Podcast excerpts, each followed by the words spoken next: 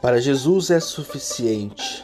Se compartilharmos o pouco que temos, pode-se saciar a fome de todos, inclusive podem até sobrar doze cestos de pão. Esta é sua alternativa, uma sociedade mais humana, capaz de compartilhar seu pão com os famintos, terá recursos suficientes para todos.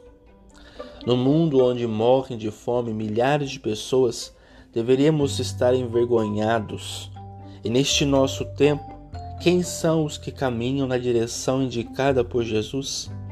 Infelizmente, muitos vivem surdos a seu apelo, distraídos por seus interesses e discussões. Vamos repartir o pão.